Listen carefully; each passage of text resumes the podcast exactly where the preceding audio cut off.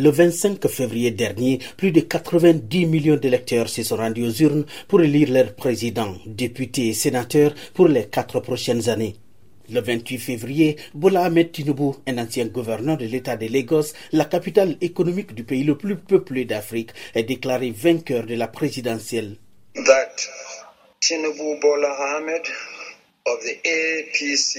Que Tinubu Bola Ahmed de l'APC ayant satisfait aux exigences de la loi est déclaré vainqueur et donc élu.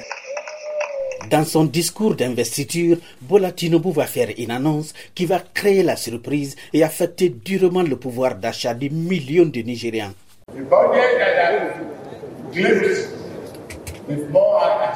Malheureusement, le budget avant ma prise de fonction ne prévoit aucune subvention au carburant. La subvention au carburant n'existe donc plus.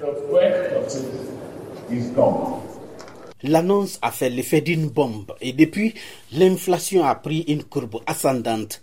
Le prix de l'essence est passé de 185 naira à plus de 600 naira le litre. Le président Tinubu a promis d'investir ailleurs les fonds qui étaient depuis des années destinés aux subventions sur les carburants. Beaucoup de Nigériens n'ont pas apprécié la mesure.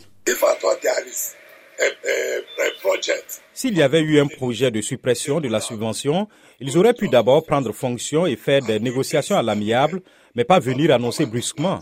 Maintenant, les gens ont déjà payé la subvention et ils ont refusé de vendre leur carburant. Au moment même où je vous parle, il n'y a pas de carburant dans mon véhicule et je suis maintenant bloqué.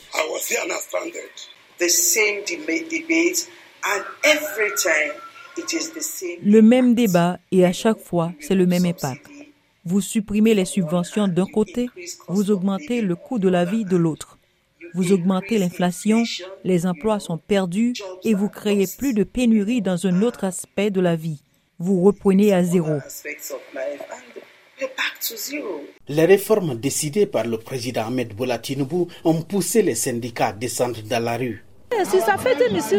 Cela m'affecte sérieusement parce que je suis fonctionnaire d'État après tout. Le salaire n'est même pas un sujet de conversation. Quel est le salaire? Depuis la suppression des subventions sur le carburant, je ne peux plus conduire ma voiture parce que je n'ai pas les moyens d'acheter du carburant. Je ne peux pas.